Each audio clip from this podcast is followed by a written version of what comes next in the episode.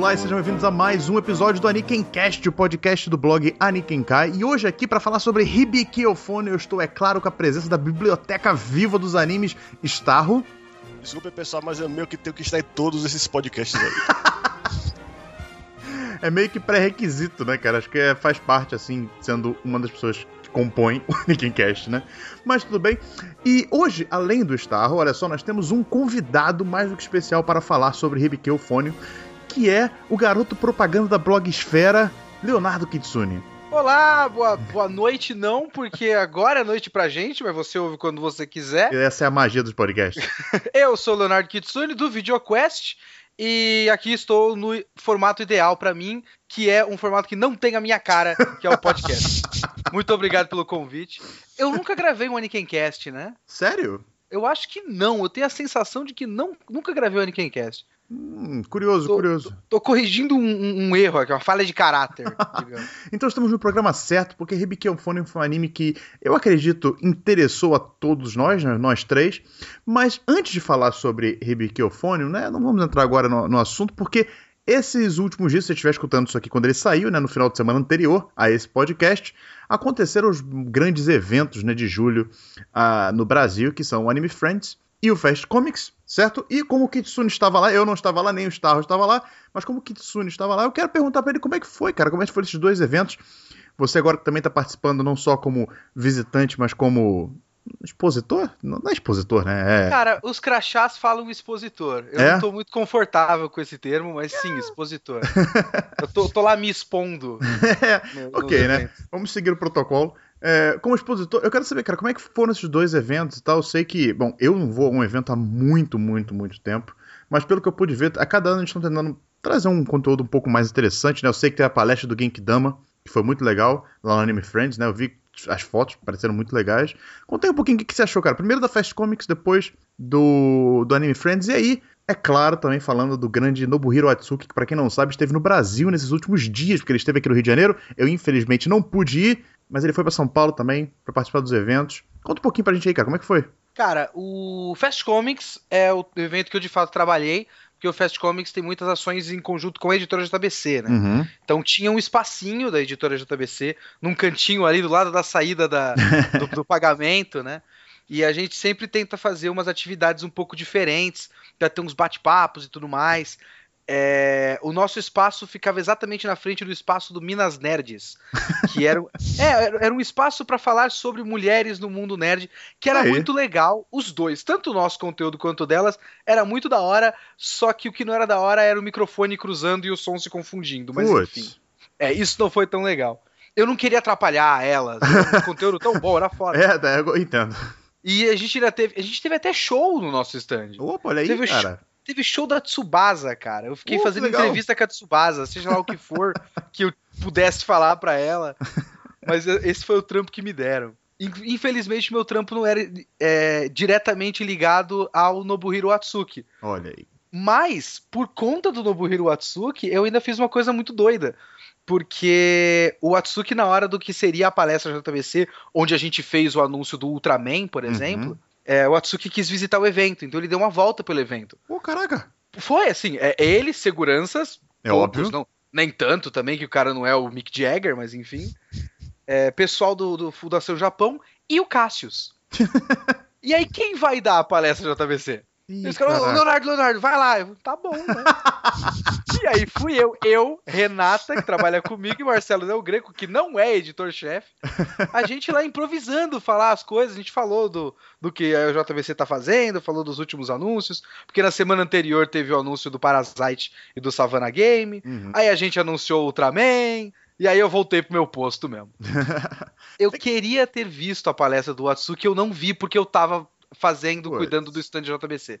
Isso foi meio frustrante. E, e o Anime Friends, cara? Eu sei, conta um pouco da palestra do Geekdom, porque eu não estava lá, eu estou extremamente curioso. Como é que foi? A galera curtiu? Quem estava lá? A palestra do Genkidama, é, a gente está quebrando paradigmas, inclusive no, no, no, Anime Friends. Porque eles fazem essas palestras sempre num espaço de stands, uhum. que é sempre uma coisa meio escondida, e a gente sabe que pessoal de evento de anime não quer ficar parado vendo pessoas falando, eles querem comprar coisinhas. era assim que se acreditava que era o público. Exatamente. Então, o primeiro, a, a, primeira palestra de todo dia sempre é uma palestra morna, né? Porque as pessoas nem entraram direito no evento, ou se entraram, estão querendo fazer tudo que, que eles querem antes uhum. de qualquer coisa. Cara, a nossa palestra tava muito cheia. Eu vi as fotos, né? vou botar até no post aqui do, do Aniken Cash, porque tava muito legal mesmo, muita gente. Cara, foi sensacional, porque a, o Anime Friends teve a, a inteligência de não fazer um espaço fechado. Eles fizeram, hum. sim, o um espaço fechado tinha uma parede, mas tinha um vidro. Então as pessoas passavam do lado e viam o que estava acontecendo e ouviam o que estava acontecendo. Ah, legal. Pois é. Tipo num esquema então, campus party, assim, de ser. Exato, era um aquário hum, que, que, que, a gente estava fazendo. Pô, mas isso é maneiro. E aí, todas as cadeiras é, cheias, pessoas nas laterais e pessoas do lado de fora Porra, assistindo, paradas assistindo, dando risada. E a gente, só, a gente só falou um monte de bosta, ficou comentando animes que a gente tá que a gente está assistindo só para incitar assuntos e fazer as pessoas perguntarem também. É, as pessoas, as pessoas, participaram também, porque, por exemplo, quando a gente faz o Falou Taku, eles participam nos comentários tal, e, e, e quando, é, quando é ao vivo, assim. Pois é, então, no começo foi complicado, porque as pessoas meio que não estão entendendo qual é o esquema. O foda é que a gente tava para terminar a nossa e a gente tinha que sair porque tinha a palestra da Panini. Uhum. E aí, quando a gente tava para terminar, é, começou acho que uma fila de 10 pessoas pra fazer pergunta. Caralho, gente, nos últimos 10 minutos, chegava antes. A gente conseguiu fazer todas as perguntas. Obviamente perguntaram de Boku no Pico. obviamente perguntaram de Code Geass. É aquela mesma coisa de sempre. Mas é muito da hora. O pessoal adorou. E, e, eu ainda fiquei para ver a palestra da Panini e o debate das editoras, que foi exatamente depois do nosso. Uhum. E nenhuma delas. E depois eu ainda vi como tava a palestra do Daniel HDR. Vocês conhecem o HDR? Sei, sei quem é. Que sei. é o desenhista Marvel, DC, sei lá. Ele tá na DC é. atualmente. Tá na DC, né? Uhum. Ele. Essa foi a sequência: Genkidama, Panini, Debate Editoras, Daniel HDR. Hum. Nenhuma delas tinha tanta gente quanto a nossa. Porra, sério mesmo? A gente tinha mais gente que o cara da DC. Chupa essa, DC. Toma essa. É, é, é Marvel Genkidama DC. Pô, é ah. cortar alguém que dama quebrando paradigmas de evento de anime, cara. Porque quando eu ia em evento de anime, cara, não tinha nada disso, não tinha esse tipo de programação. Era no máximo alguns estandes. E aí, no começo ainda tinha aquelas salas temáticas que eu acho que voltaram um pouco à tona também nesses últimos tempos, pelo que eu tenho reparado, que era onde você ia, você queria algum conteúdo, assim, e mesmo assim elas tinham decaído muito de qualidade no tempo. Você chegava aí em evento de anime, aí na Bahia? É isso, aqui na Bahia tem o Anipolitan, que inclusive o fundador do Anipolitan é um colega de, do segundo grau do meu irmão. Eu conheço bem o cara, só que é, eu ia lá mais pelos descontos da, dos mangás e para ver exibições, só uhum. que Tipo, a exibição perde a graça depois que você começa a ter uma coleção enorme de. Quando você, a sua coleção é melhor do que a exibição, minha... você fica é, preocupado. Normalmente isso. é, mas a questão é que eles não atraem convidados tão bons assim. Os melhores que teve foram alguns dubladores e tal, mas se se tivesse um Atsuki da vida, rapaz. Porra, né, cara? É o, pior é que é foda, é. né? Porque assim, é... algum tempo atrás, o que os caras podiam trazer era dublador. Eu acho que das primeiras vezes deve ter sido sensacional você uhum. ver o Saga. Mas depois da sétima vez que é. você vê o Saga, você já viu é. o que ele tem para falar. E aí hoje os caras estão trazendo muito em evento de anime é youtuber, né? Sim. Que são a, o que a molecada youtuber tipo eu, né, por exemplo. que é o que a galera é, dessa idade, desse público curte. O foda é que tem muito pouco youtuber de anime, né? Então fica muito youtuber de, de videogame. E aí eu acho que a coisa vai perdendo um pouco sentido. Sim, sim. É o que o público quer, mas perde um pouco sentido. Então, é, eu, eu, fico muito feliz quando a gente é convidado. E, por exemplo, a gente foi convidado pro Anime Extreme, a gente vai pro Rio Grande do Sul em outubro. Legal. É, eu acho muito da hora a gente poder ter a chance de falar de anime no evento de anime. Que, é, ironicamente, é uma coisa muito rara. Sim, é, é, é, eu sempre comentava isso. Eu lembro que eu fiz um post há muito tempo atrás falando sobre esse assunto, falando que, cara, é, é engraçado como não tem pessoas falando sobre anime em eventos de anime. É, é muito paradoxal isso, eu acho. É. Agora, é, eu não consegui ver o Atsuki no sábado. É, parece que a palestra foi muito da hora. Ele falou de. de é, ele contou toda a, a, a, rotina de trabalho dele, uhum. os temas e tudo mais. É, ele falou até, aparentemente, falou até de filme da Marvel do cinema. não sei por que ele foi pra esse assunto, mas ele falou. Ele deve assistir, né? Ele é.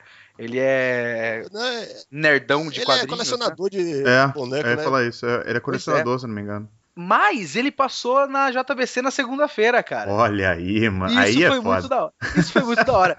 Cara, eu olhei na cara dele e falei, sou seu fã. Traduziram e ele fez. Tomo! Pra mim. Ou algo do tipo. Eu sei lá, que ele, ele fala muito baixo. Ele olhou pra minha mesa, ele falou: oh, nossa, tem muito bonequinho, né? No, normalmente no Japão os caras não tem tanta coisa assim e tal. que lá no Japão os caras são mais quadrados. Foi uma da hora, é. foi uma da hora, foi louco. É, mas, mas me diga uma coisa, é porque eu vi o vídeo do nosso amigo Dios falando de como foi a palestra dele no Rio, e ele tava com um kimono. Eu quero saber, ele anda com esse kimono pra lá e pra cá, inclusive na JBC. Ah, não! É que isso aí era uma coisa do tipo, como é uma, uma coisa da Fundação Japão, tem toda uma coisa formal e tudo mais. Foi uma coisa bem quadrada. Então, em respeito à formalidade dos eventos, que são que é para ser uma coisa até um pouco acadêmica, ele e a esposa vão sempre de kimono. Quando ele veio lá pra JBC, ele tava de camiseta e boné. ele era um, um, japonês comum que, se você vê na rua, é um cara. É um cara Boa, qualquer. Mano. Com boné com a maior aba que eu já vi na minha vida. Não, não é um aba reta, é só uma coisa que parece uma pistola pra frente. Que boné feio da porra. Enfim. o... Ele é um japonês pirulão, ele é gigante, cara. É, cara, eu realmente fiquei com muita inveja. Quando você tava falando que ele tava lá na redação da, da JBC, eu realmente fiquei com muita inveja. Mas é o que, né? É foi uma invejinha sincera, sabe? Foi uma invejinha sincera. eu fiquei feliz por Vossa Senhoria. Obrigado. Mas por enquanto, nós vamos falar sobre Ribiqueofonium aqui no Anikencast.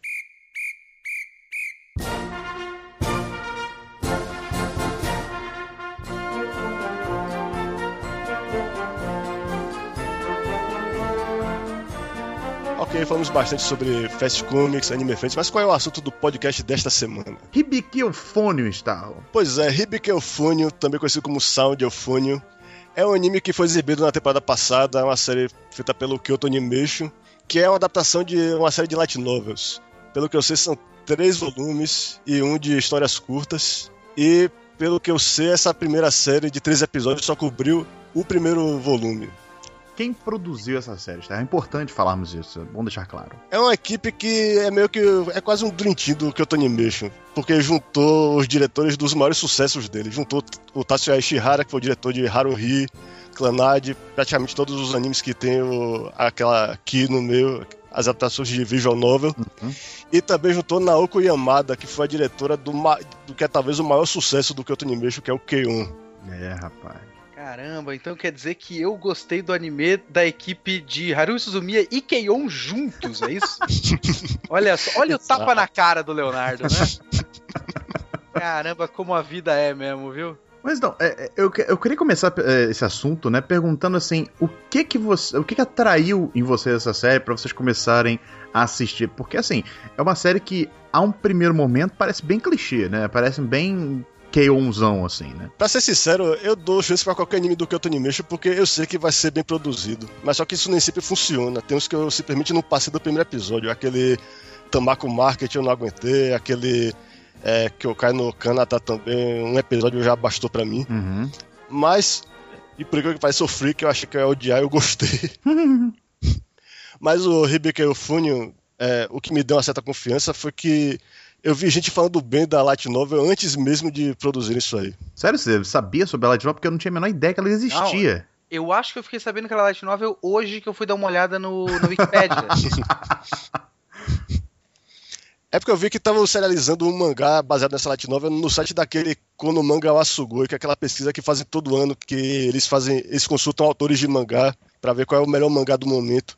E eles serializam o Robert lá e resolveram fazer uma dessas séries. Aí quando apareceu, o pessoal falou: Ah, eu li esse negócio, o primeiro volume é muito bom, blá blá blá.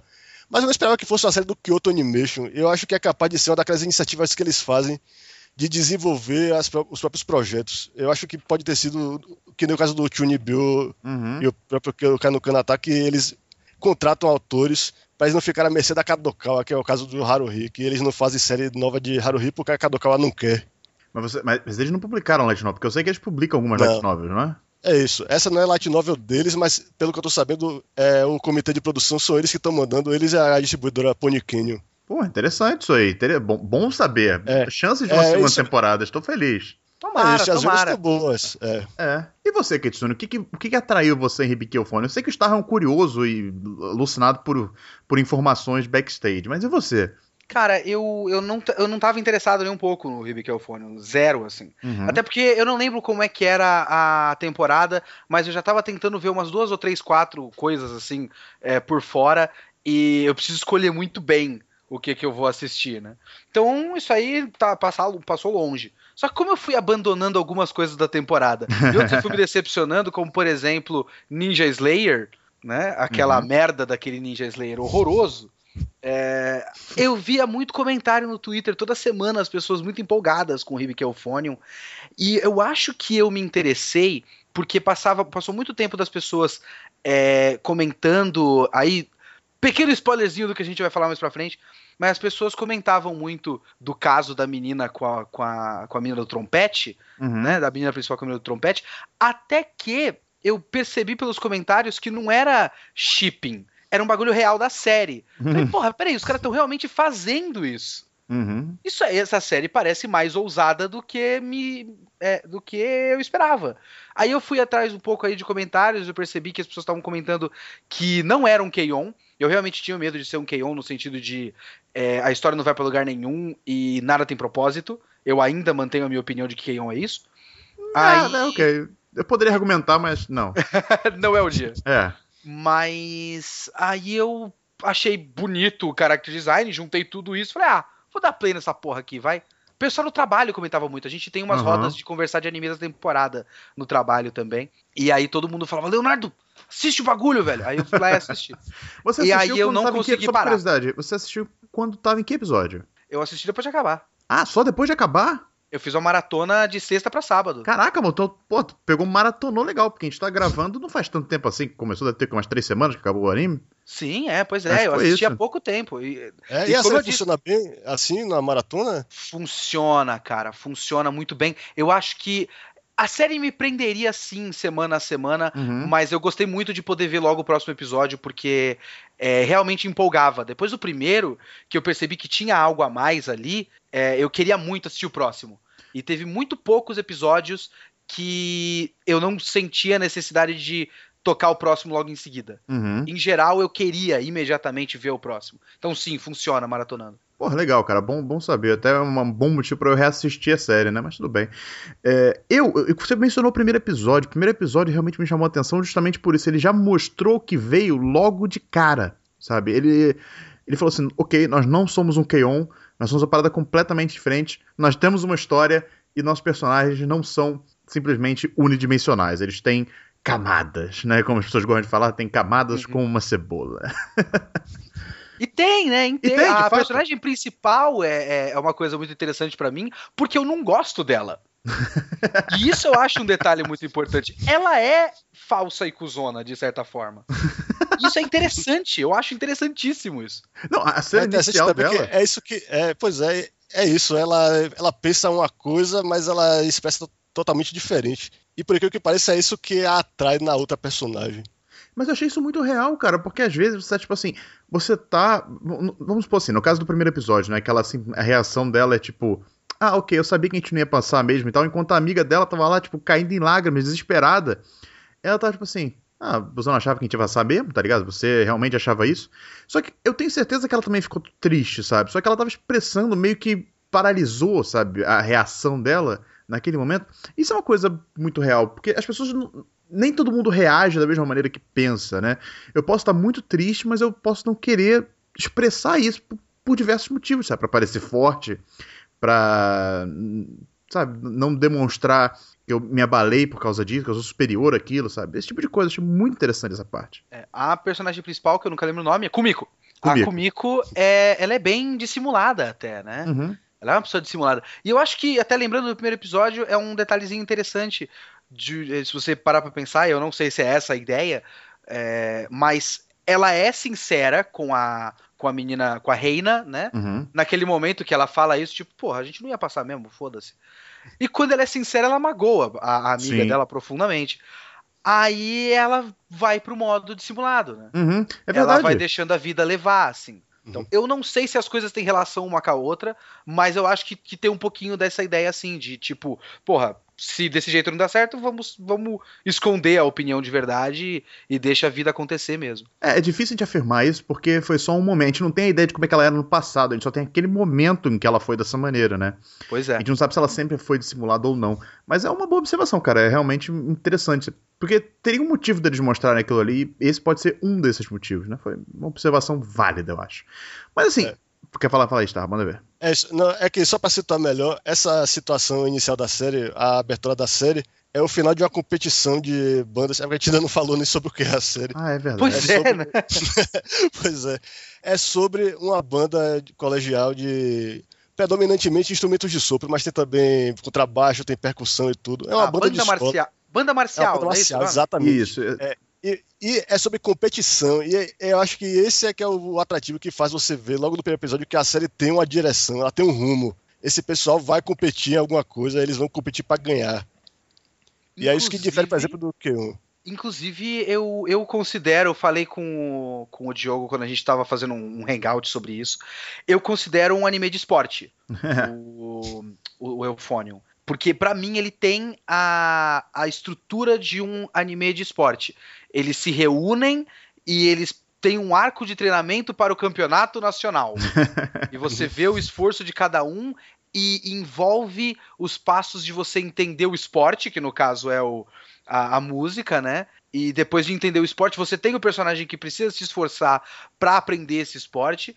Por mais que a Kumiko seja, é, já saiba tocar, é, ela não é tão boa assim e ainda tem as amiguinhas de suporte que estão aprendendo ainda. Então Uhum. você tem toda essa estrutura de anime esporte pra mim e eu achei essa parte, quando eu vi que seria isso, eu achei, achei, é, me interessou um pouquinho mais. E isso, se eu não me engano, nem é no primeiro episódio, né? É no segundo episódio que eles começam a falar de, de campeonato nacional. Uhum, é. Porque o primeiro esporte me o primeiro episódio me conquistou de uma maneira completamente diferente. Pelo quê? Porque, bom, tem aquela cena da menina sendo cuzona, Aham. e tem toda a cena dela é, não querendo, o que é uma coisa legal também, né? Ela não queria tocar. Falando, não, não é, não é um grande drama. Não é um, ai meu Deus, eu tô traumatizado com o meu último campeonato, eu não posso mais tocar música na minha vida. Não, ela tipo, porra, chega dessa merda, né? Eu vou viver minha vida normal. Uhum. E aí insistem e tal, e ela sempre dissimulada, e essa personagem dissimulada é, eu achei muito interessante. Aí você tem aquela cena final onde ela vê a bandinha. E a menina olha pra bandinha e fala: Nossa, eles são uma bosta. Eu falei: Opa, olha aí, que legal. Eu achei aquela cena tão boa. Caralho, tá certo, vou ver essa merda aí. Eu vou ver essa porra desse anime. Eu, eu ainda colocaria nesse primeiro episódio uma coisa que me atraiu, além de todos esses fatores que a gente comentou até agora, foi exatamente o production value do, do anime, sabe? Porque a gente tá acostumado, o Gustavo falou como as séries da Kyoto Animation têm uma tradição de serem bem feitas, né, no geral, mas essa me chamou muito a atenção porque ela estava acima da média. Não sei se vocês sentiram isso também, assim, tanto em questão de animação, quanto em character design, quanto cenários, quanto efeitos especiais, iluminação, sombra, esse tipo de coisa, sabe? Eu só percebi é, que eles realmente estavam um passo adiante. É porque eu estou muito mal acostumado com a qualidade do Kyoto Animation. Mas quando eu, eu só comecei a perceber que essa série tinha algo mais, ainda mais do que as outras, quando chegou no, no episódio do festival, que talvez seja melhor te comentar mais tarde. Não, a gente pode Mas é- comentar agora. V- Vamos aproveitar e já falar do production value, porque realmente é bem interessante esse ponto. É isso, eles dão uma atmosfera meio onírica para aquela cena de das duas personagens principais conversando em cima. E tudo que eles fazem com a câmera naquilo, como, é, como eles ficam mexendo no foco o tempo todo, os efeitos de iluminação, como eles mostram de longe o. de- tanto de longe quanto de perto, o festival é todo impressionante. Uhum. Os detalhes das barracas, o jeito como todas as pessoas estão se mexendo no fundo, como tudo parece ter vida naquilo ali.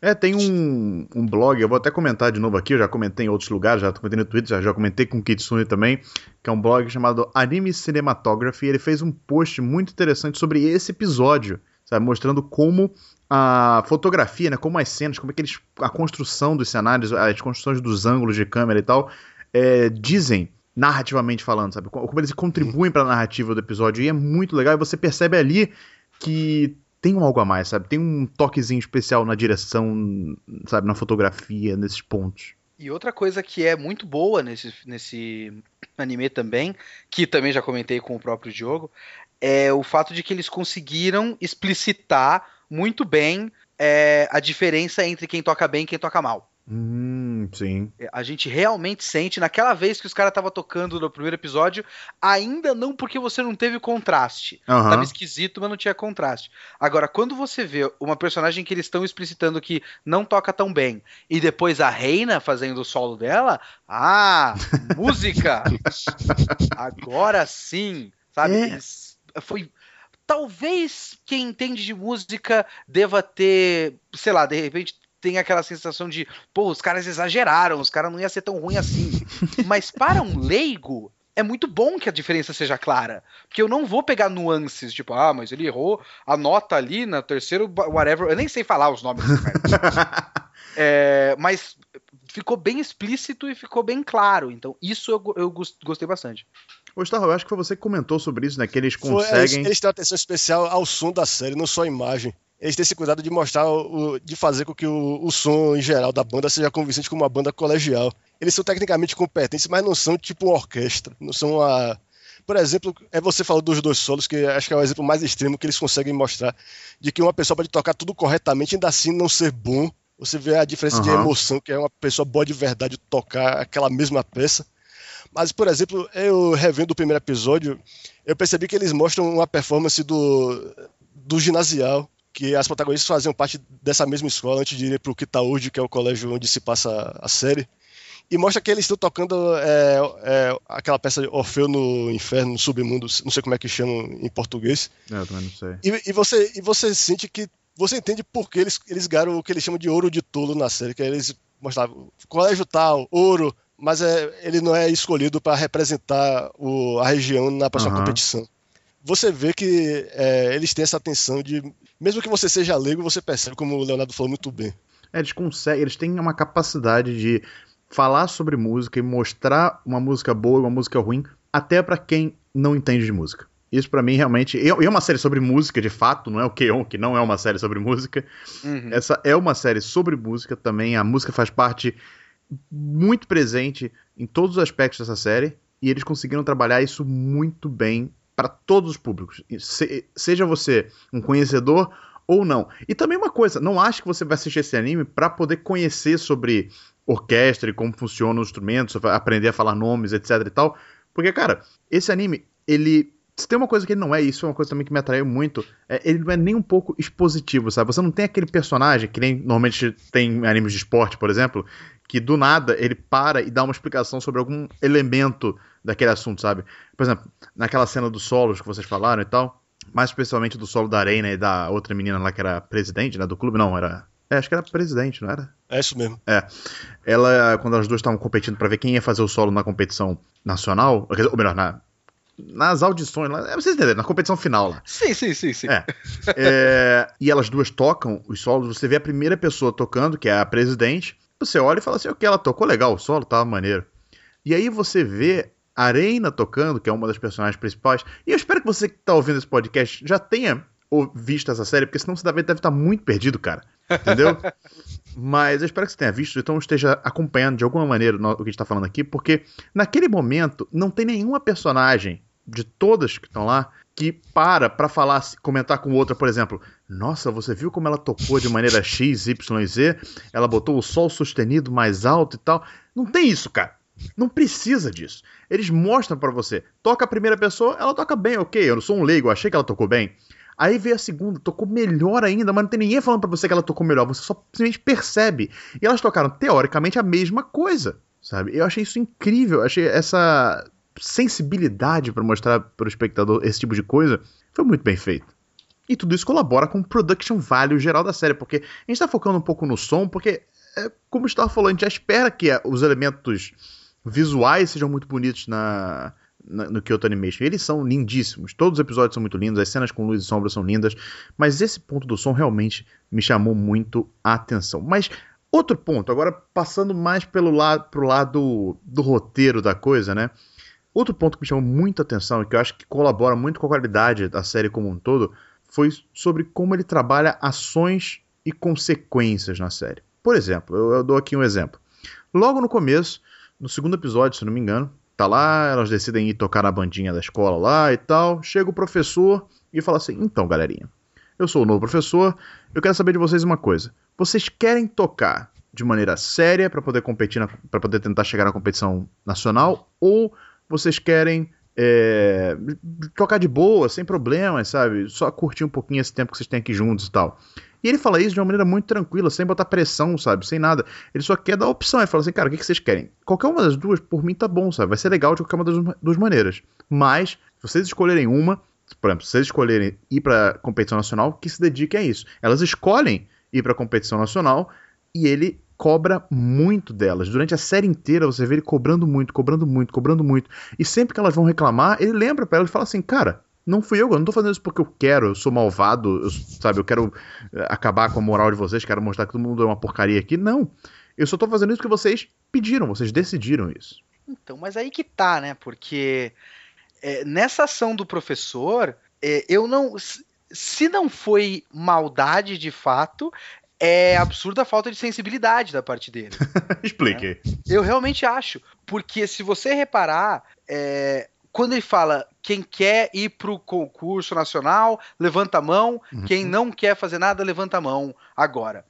É, acho que, sei lá, sete alunas levanta a mão para ir para o campeonato e mais ninguém levanta a mão para nada. Uhum. É óbvio que o resto das pessoas que não levantou a mão é porque não tem certeza se pode se, é, se comprometer com algo tão grande assim. Se as pessoas não têm certeza se podem se comprometer com algo tão grande, elas não estão votando para ir para o campeonato nacional.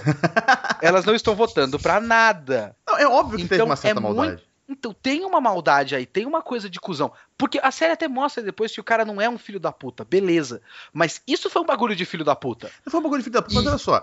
É, a questão é o seguinte, beleza, ele pode ter dado um, um migué pras crianças. É, porque assim, ele jogou essa ideia, o nego tava achando que era Brinks, porque parece que no, nos anos anteriores era Brinks. Eles tentavam ir pro Campeonato Nacional, mas nunca conseguiam e tal. Ele perguntou isso, ela falou assim: ah, vambora, vambora e tal. Elas acharam que era brincadeira. Só quando eles viram, elas viram que a coisa era séria, ele perguntou de novo. Ele foi lá e perguntou de novo. Ele não foi só escrotão, entendeu? Ele perguntou de novo, ó. Agora vocês viram como é que vai ser? E aí, querem continuar ou não? E aí a galera ficou calada e falou: não, vamos embora, a gente decidiu isso, vamos embora. Mas o que eu acho legal é que, mesmo sendo um bagulho. Eu ainda. Eu, eu, eu sou da opinião de que foi um bagulho meio de cuzão. é, não, foi, não foi uma coisa muito legal de ser feita, principalmente com, com adolescentes. Né?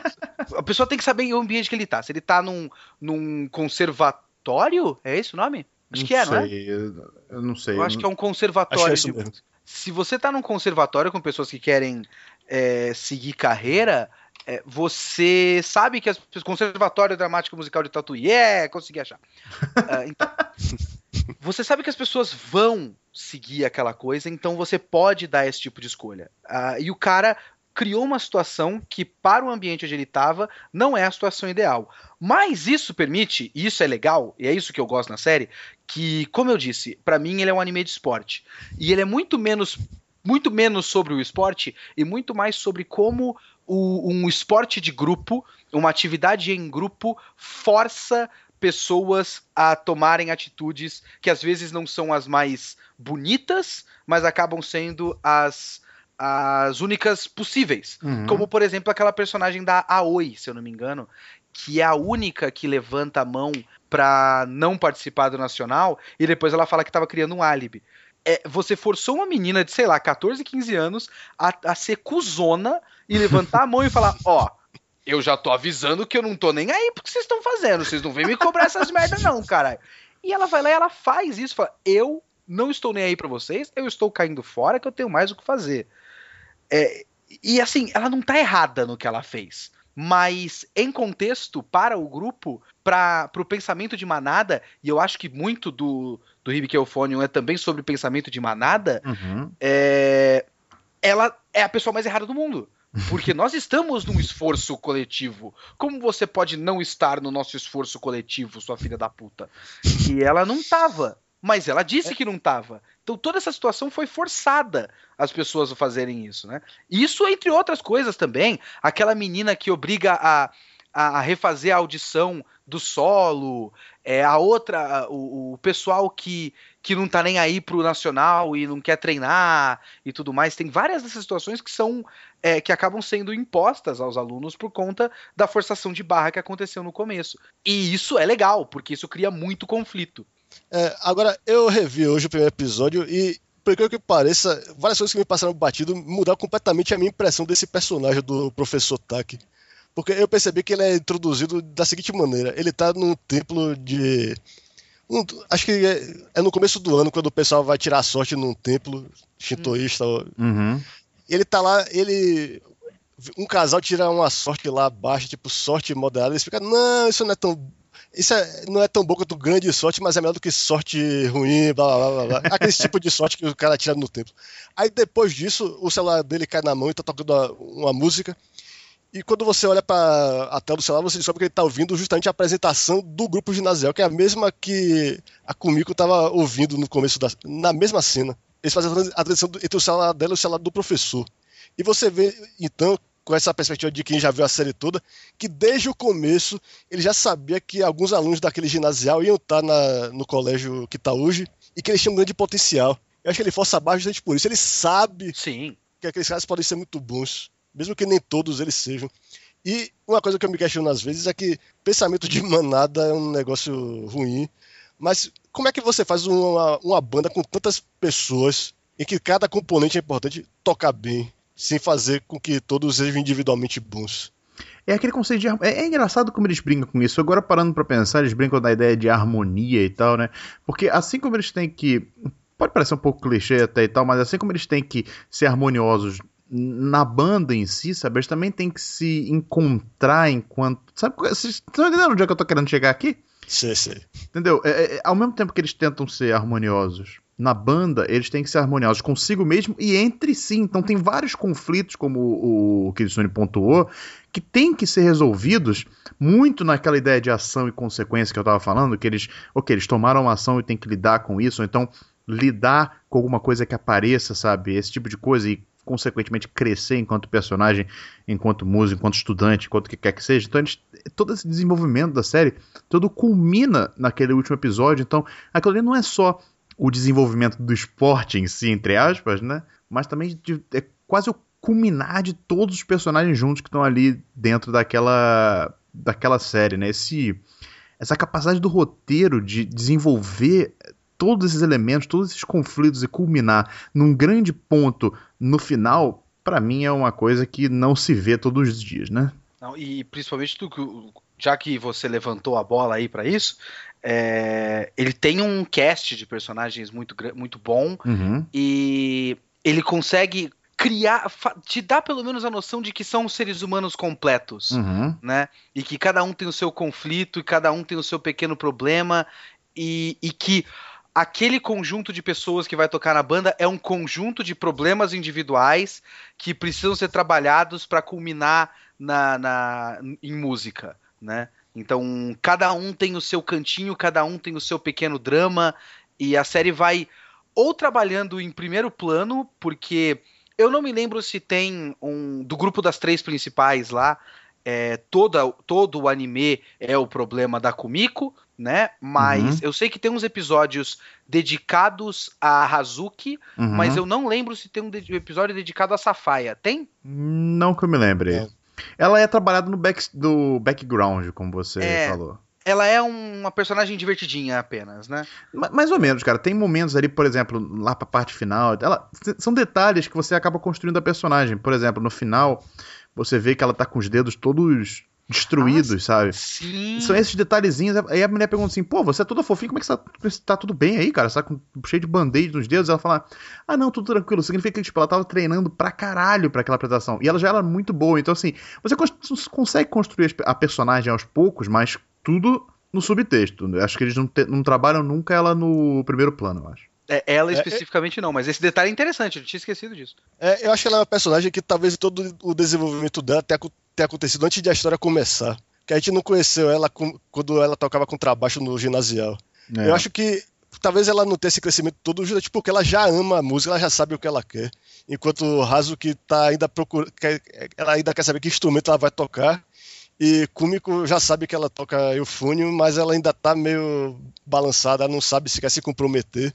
Porque para mim, o que resume o personagem de. É, eu acho que tudo em Kumiko volta para aquele momento no começo da série que ela vê Reina chorando porque eles não se classificaram. Ela pensa: será que se eu me entregar a essa paixão da música, eu vou sofrer desse jeito? Uhum. É, e tudo que ela faz é para se poupar daquilo ali. E também tem a treta com a irmã dela. Também tem aquele isso, plot é, secundário. É importante isso aí. Sim. O, que, o, o pouco que, que mostra do passado de Kumiko, além do ginasial, é que a irmã dela tocava o instrumento, ela incentivou, foi o que motivou ela a tocar uhum. também, mas depois ela simplesmente largou de mão, ela virou um estudante normal.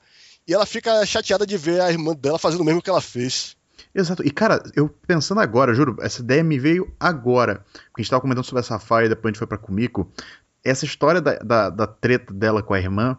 É, tem uma cena em algum festival que a Safari encontra a irmãzinha pequenininha dela. É, ela lembram chega disso? pra quando a Hazuki tá querendo pegar o moleque lá, o Shuichi, uhum. e aí ela chega com a irmãzinha pequena, eu lembro disso. Exato. E... Que é igualzinho ela. E eu achei muito engraçado, porque a irmã também, ela, ela tem uma certa admiração pela Safari, a irmã mais nova da Safari, assim como a Kumiko também tinha com a irmã mais velha dela. E eu não sei, cara, pode ter rolado um certo paralelismo ali, porque aquela irmã apareceu muito do nada, sabe? Não sei, numa série em que quase tudo tem o seu propósito de existir, é muito aleatório você acreditar que aquilo ali apareceu por aparecer, sabe? Não sei, pode ser, pode não ser. Sei lá, vocês estão ouvindo aí, botem nos comentários o que vocês acham.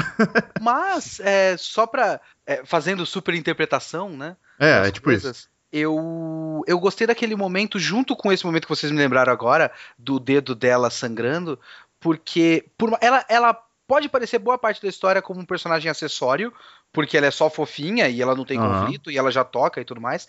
Só que são pequenos detalhes que mostram que ela não é apenas um, um sprite que colocou ali na uhum. tela, entendeu?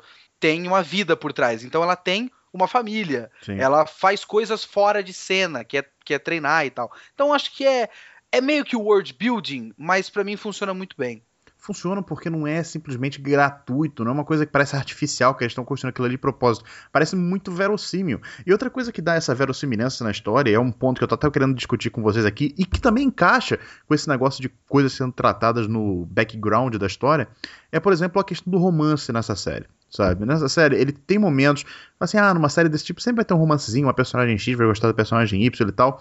Inclusive, nós temos até um triângulo amoroso nesse, nesse, nessa série. Mas ele, ele é desenvolvido de uma maneira tão.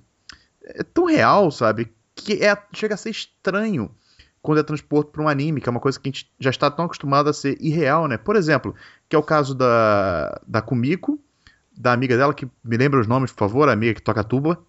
Hazuki. A... É Hazuki. É e o Shui, Shuichi. Shuichi. É Shuichi, né? Então, uhum. a treta é o seguinte: o Shuichi gosta da Kumiko, certo? Mas aí a amiga dela, a. Como é que é o nome dela? De novo? Hazuki? Hazuki gosta do Shuichi e a, e a Kumiko não, tem, não se liga que o Shuichi gosta dela, apesar de eles serem amigos de infância, né? Todo um plot padrão, clichêzão de uma história dessa, né? Só que aí rola o encontro da Rumiko com o Shuichi e o Shuichi diz que não tá interessado e tal, beleza. Mas assim, a Rumiko, ela não, não, não lida isso com desespero, sabe? Quando ela percebe que ele tá afim da amiga, ela não fica desesperada, ela não entra em pirueta, não sai chorando por aí, ela simplesmente aceita e fala, ok, eu tentei, sabe? E não consegui. Beleza, bom para quem você gosta, sabe? Isso é uma coisa que acontece direto, você sabe, na sua vida você vai tentar ficar com um monte de gente, muitas delas você não vai conseguir. E você, você ficar se lamentando a sua vida inteira, ah, oh, meu Deus, minha vida é uma merda porque você não conseguiu ficar com alguém, você tá ferrado, cara, sabe? E aí você vai esperar, e aí você percebe, sempre tem um build-up de que o Switch gosta da, da Kumiko e tal.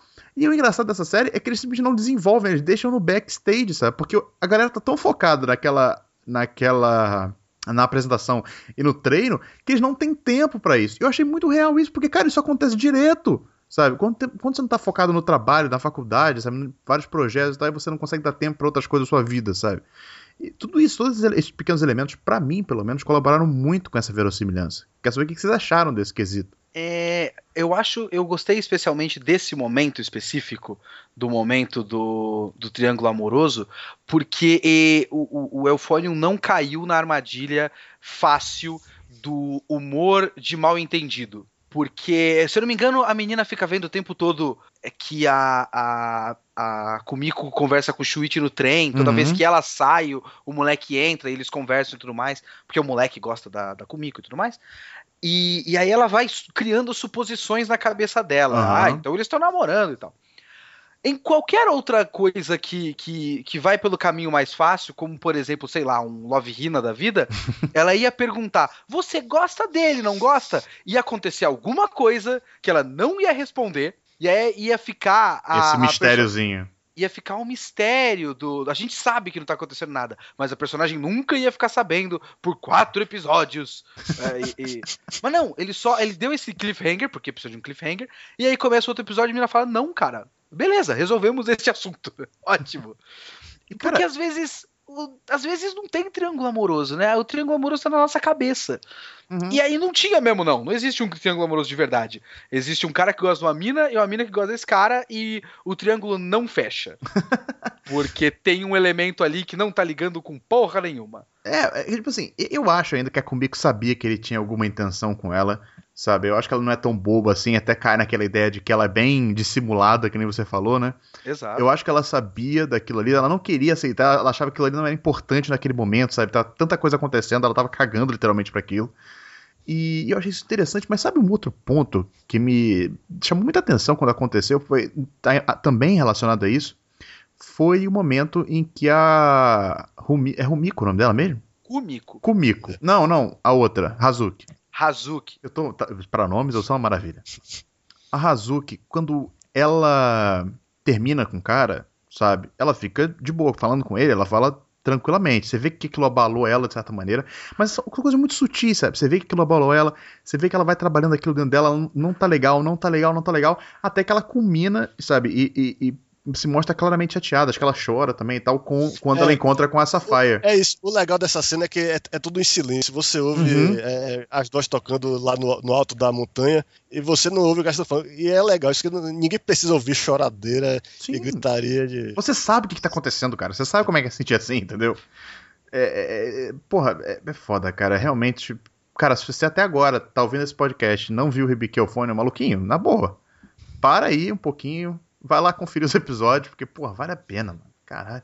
Mas, aí a gente entra. Ah, só, só pra complementar, a gente tá falando de caras no backstage. Eu ainda vou. Uma das coisas que eu mais gosto dessa série é o romancezinho que tem entre aqueles dois caras da, da galera dos baixos lá, né? O cara que toca tuba e a outra menina. Que ele, ele não é trabalhado em momento nenhum. E, e eu acho legal como eles não dão foco para isso. Porque em qualquer série você acaba assim: tem um casal namorando, eles sempre falam, ah, fulano tá namorando, e aí, como é que tá e tal, etc, sabe? E isso daí não, sabe? Tipo, eles são um casal, eles estão namorando e, tipo, foda-se, sabe? Que bom para eles. E eles não é fazem um de... grande caso disso, nada. É, é uma questão de realismo até, porque eu fico, eu fico abismado que tem séries que parece que ninguém namora na sala de aula. Eu nunca vi isso acontecer na minha vida. Sim, sabe? E eu achei muito legal. É outro ponto também, como a gente tava falando aqui, que é um colabora com essa verossimilhança da série e que é muito legal de ver como esse mundo parece vivo. Até porque o Gotô é o cara mais legal que tem no, no anime todo. Gotô é um cara gente fina. Gotô é o maluco muito... que a gente tá falando aí do, da tuba. É o, o, cara da tuba, né? Que ele namora com a menina. E ele namora com a menina. É isso aí. Ele namora é, com a tipo, menina. Okay. É, as crianças no ensino médio, elas se comem mesmo. E é isso aí. Mas então, vamos falar sobre uma das coisas que mais chama a atenção nessa série, sem dúvida nenhuma, e que deixa o espectador muito intrigado sobre o que vai acontecer nos futuros episódios, que é a clara tensão sexual entre as duas protagonistas, a Kumiko e a Reina.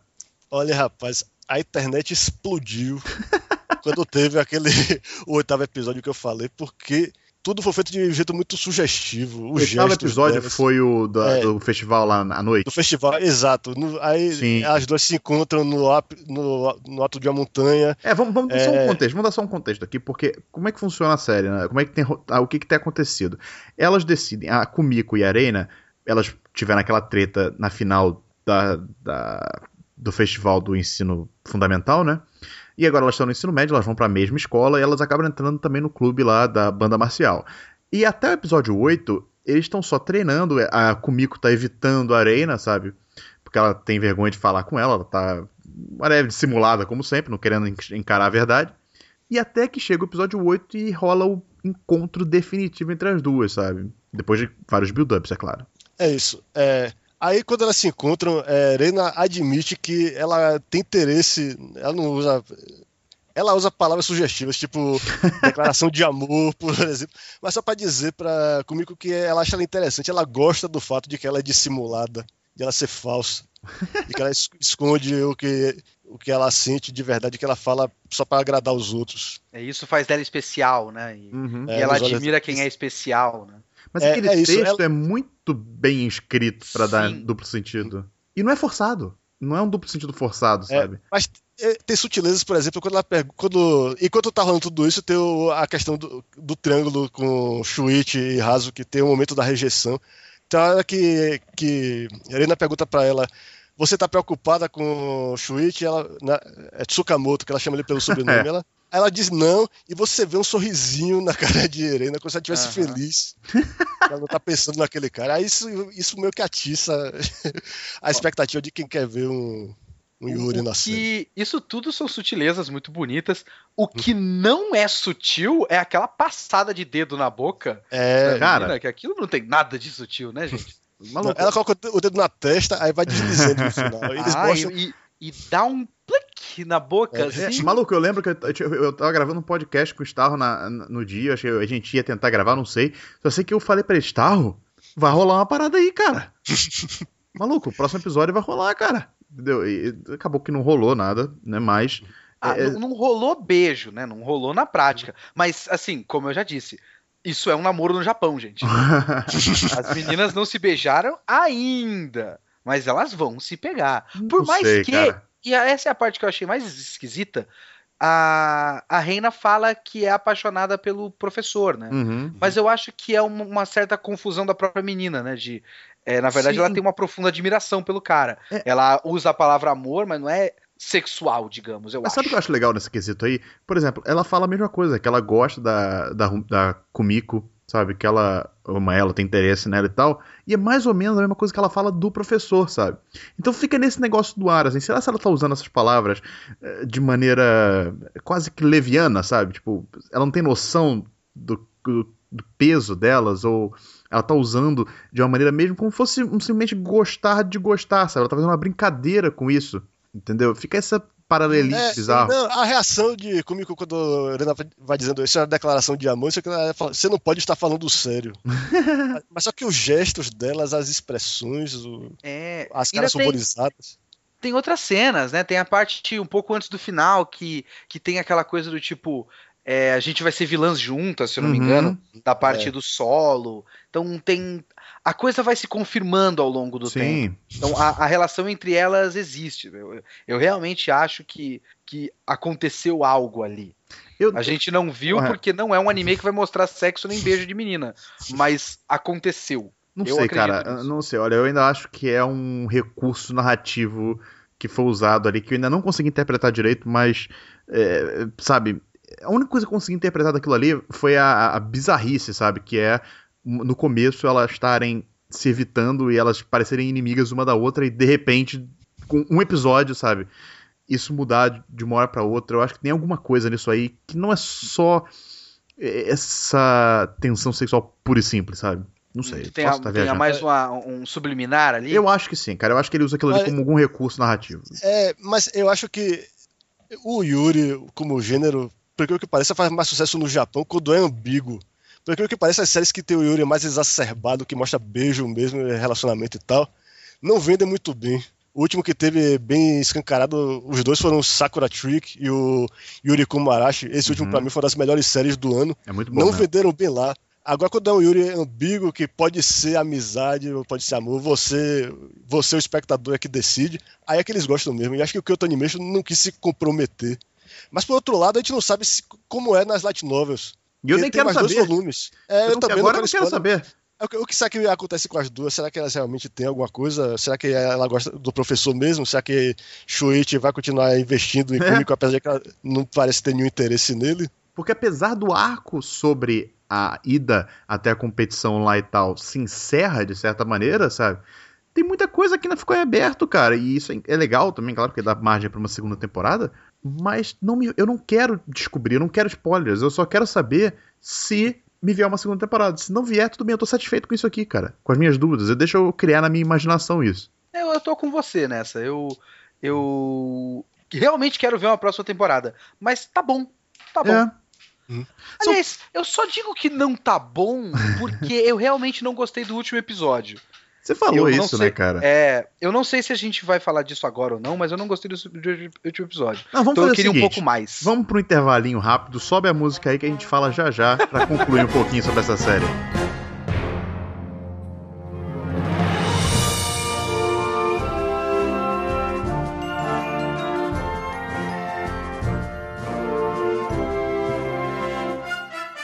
Voltando aqui para falar sobre nossas considerações finais sobre Ribique Eufônio, uh, que você está falando sobre o episódio final. Então vamos a ele, né? Vamos ao episódio final que, que você achou? Você falou que não gostou. Por quê? É, eu tenho opinião pra... contrária, mas tudo bem. Só deixar ah, então, claro. Então, isso que eu ia perguntar. Eu tô sozinho nessa? Eu, eu gostei Olha, muito. Eu, eu, também, mas vai lá. vai lá, aposte seu ponto. Você é o nosso convidado hoje. Olha, é, pra começo de conversa, eu vou ser, eu vou ser babaca aqui. é, eu vi muitos paralelos é, enquanto eu assistia com o Whiplash. Vocês devem ter assistido o Whiplash. Sim, sem dúvida tem paralelo. Filmaço, filmaço, filmaço, filmaço, filmaço.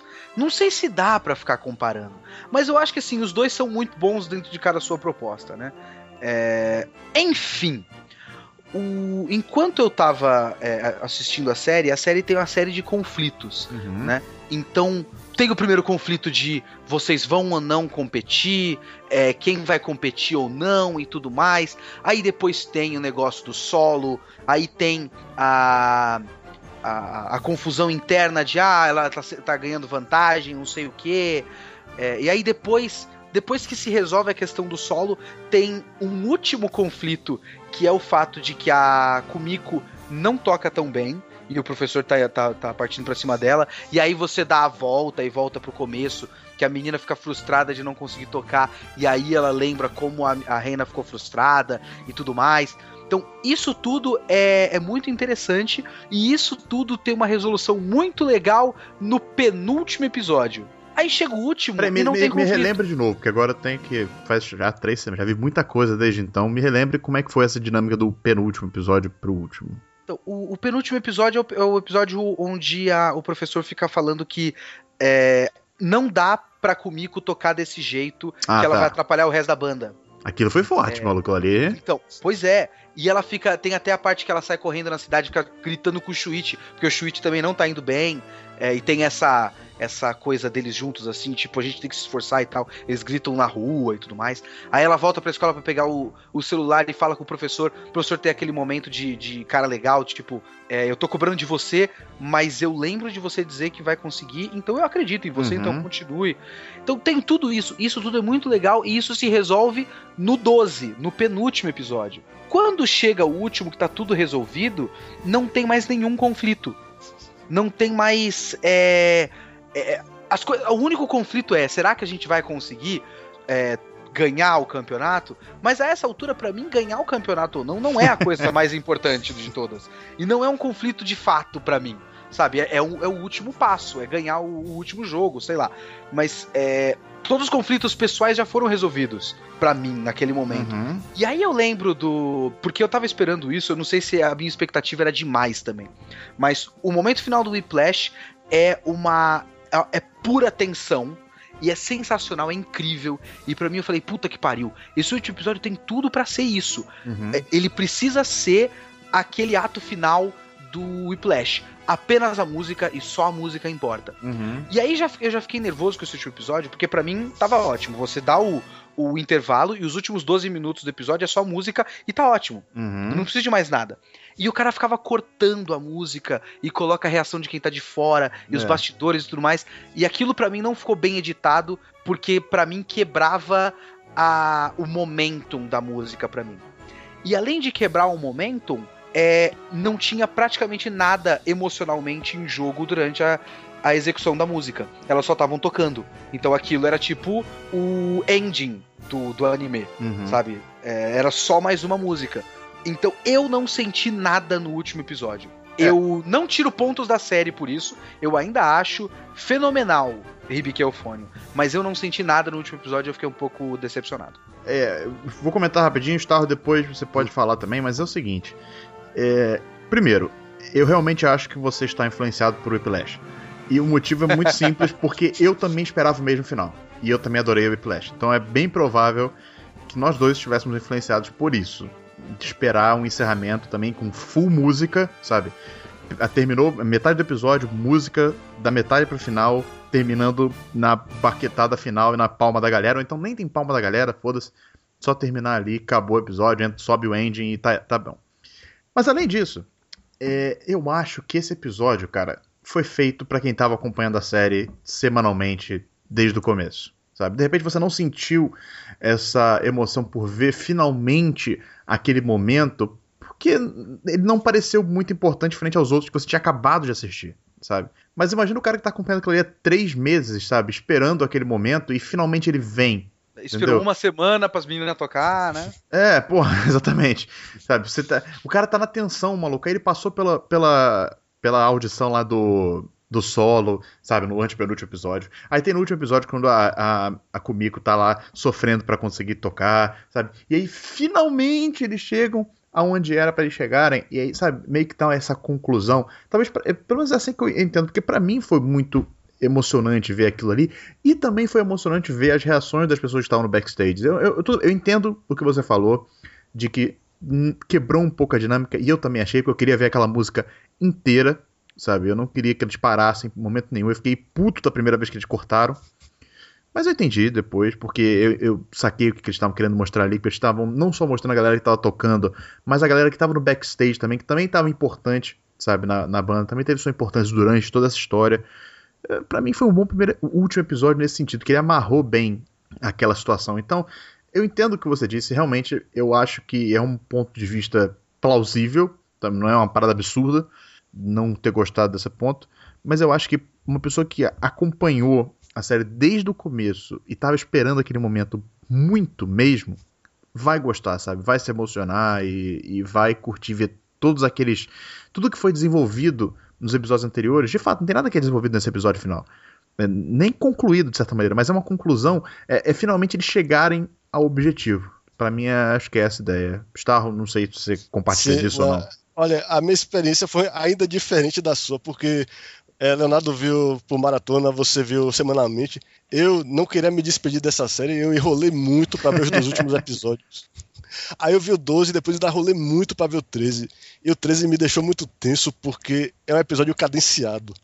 É um episódio que é para fazer você se sentir como se você fosse um membro da banda se preparando para aquele momento. E é doloroso você ver eles colocando os instrumentos nas caixas e pegam o ônibus e leva, eles entram no lugar, eles vão enrolando mesmo de propósito para criar essa tensão em você. Uma perspectiva interessante. E é isso. Aí eu tava tenso. Aí quando chegou a performance final, eu estava totalmente investido ali. Eu queria que ela se classificasse, porque eu quero que tenha. eu quero ver os próximos campeonatos e tal. E o que me, que me emocionou mesmo é que o momento final eles fizeram como uma, um remake do momento inicial da série. Que Sim. você não vê o cara dizendo assim: os colégios classificados são. Tá lá, aqui tá hoje. Você, eles deixam tudo em silêncio. E você só vê as meninas, as caras de felicidade, de choro de alegria delas. Isso me emocionou porque isso me lembra um momento meu como torcedor de futebol. em 94, quando eu vi quando eu, ouvindo no rádio o Bahia fazer um gol no, nos acréscimos, empatando o jogo que foi campeão. E o que me lembra, o que me marcou no momento é que o narrador não gritou gol. Eu só vi a torcida na frente lá fazer. eu senti aquela emoção com esse episódio. Como eu disse, Foi, é um anime de esporte. É, de esporte, então, pois é, é isso, velho. É, eu tava. Pra mim era uma final de campeonato aquilo ali. É por eu isso gostei, que eu me emocionei. Eu gostei muito do paralelismo que eles fizeram com o primeiro episódio. Pra mim ficou muito Sim. legal, botando. invertendo um pouco também os papéis da, das personagens, tanto no penúltimo episódio quanto no último. Cara, foi muito legal essa. Esse, esse amarrar, sabe? Deixou o roteiro muito fechadinho, não sei.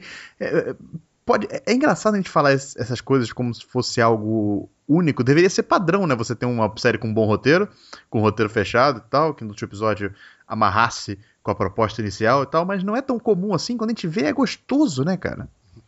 É, mas sabe, eu acho que você ficaria mais feliz eu não sei se eu não lembro que teve, de repente teve, a minha memória já foi pro saco, mas eu não senti que teve, então eu vou dizer que não teve, eu espero não estar errado.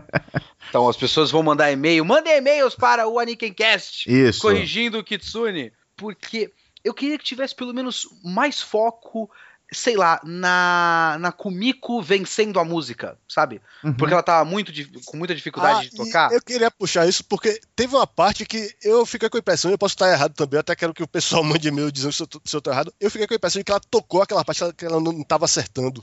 Então, Aquela que o professor disse pra não tocar. Eu também acho. Só, só passou, sabe? De repente, se tivesse um foco nisso na direção, mostrasse ela realmente, caralho, mostra os dedos dela e o esforço e não sei o que, e aí ela, e ela conseguiu, e mostra a reação dela conseguindo, mas só simplesmente aconteceu. Cara, eu acho que tem uma pequena reação. E, e eu vou dizer o seguinte: eu acho que isso é muito. tem muito a ver com como a série foi conduzida até então. É, a série, em nenhum momento, ela explana isso em nenhum momento da série, cara. Nenhum momento não, que alguém toca ligado, bem, mas... É, alguém, eles mostram isso, tipo, evidenciam isso para você, não? Que, por exemplo, quando a, a, Eu não acho que esse é o momento que a sutileza funcionou. Ok. Sinceramente. Se tudo teve bem, a sutileza, eu não acho que a sutileza funcionou. Beleza, mas, sei lá, eu acho que tava de acordo com o que a série most, mostrou até então. Pode ter sido ruim para algumas pessoas, para mim não foi, mas pode.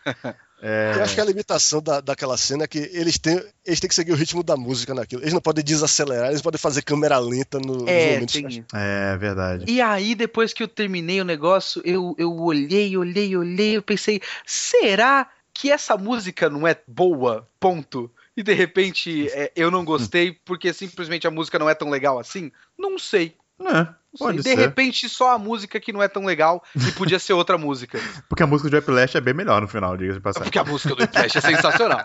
A música Whiplash é foda, né? Bom, Acho que é isso aí, galera. A gente falou bastante sobre Ribiquiofônio aqui. Com certeza tinha muito mais coisa pra falar. Isso já tá virando lugar comum né, de comentar assim nos finais de podcast, né? Que sempre tinha mais coisa para comentar, mas é verdade, sempre tem mais coisa para comentar. Então a gente pede que vocês mandem e-mail com as suas impressões, sabe? Mandem e-mail ou comentem no próprio post, né, lá no Anakin Kai, sobre. É, o Ribiquiofone, o que vocês acharam? Vocês compartilham de algumas coisas que a gente observou aqui?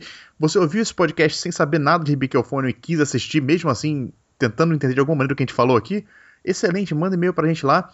E também não deixem de assinar o podcast, né, se inscrever para poder receber todas as. Sempre que sair um novo episódio, vocês receberem prontinho para vocês, seja em qual agregador de podcast vocês usem. De preferência, usem o iTunes, porque lá vocês podem votar na gente, dar cinco estrelinhas se vocês gostaram do nosso conteúdo. Espero que tenham gostado.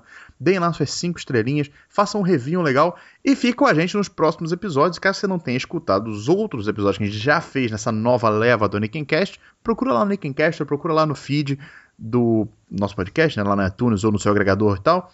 Baixe os episódios antigos, comenta, manda e-mail pra gente no mbbnickencai.gmail.com Pode mandar, a gente vai ler, a gente sempre lê.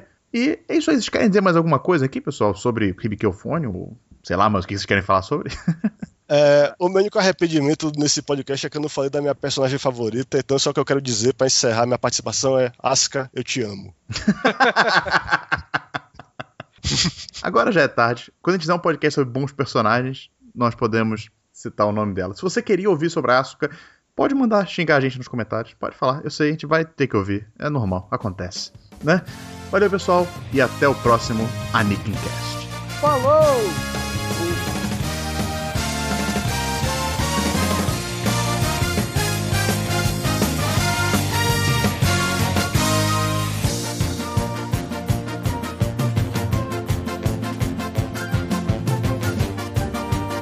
Pois é, falamos bastante aqui sobre Fast Comics, Anime Friends, mas qual é o assunto desse podcast? Ribic. O Cast... Opa, eu, desculpa, achei que você estava fazendo uma pergunta. achei que era uma pergunta. Vai, vai. Começa aí de novo. Ok, falamos bastante sobre Fast Comics, Anime Friends, mas qual é o assunto do podcast desta semana? Agora é pra falar? Ô, velho, tá difícil hoje. Agora, não, tá bom, então, eu vou falar então, beleza? Vamos lá, então. Fala Ribiquiofone. Ah, é só eu falar Ribiquiofone agora? tá bom, beleza. Vocês estão lá ensaiadíssimos. Né, gostou? Vamos lá, então. Ribiquiofone, Starro. Ah, legal, você fala e passa pra mim direto. tá sensacional. Meu Deus! Sabe, eu, eu falava, velho. Se fosse isso, eu falava. é só pra criar uma tá dinâmica, é só pra criar uma dinâmica ah, tá aqui, mano.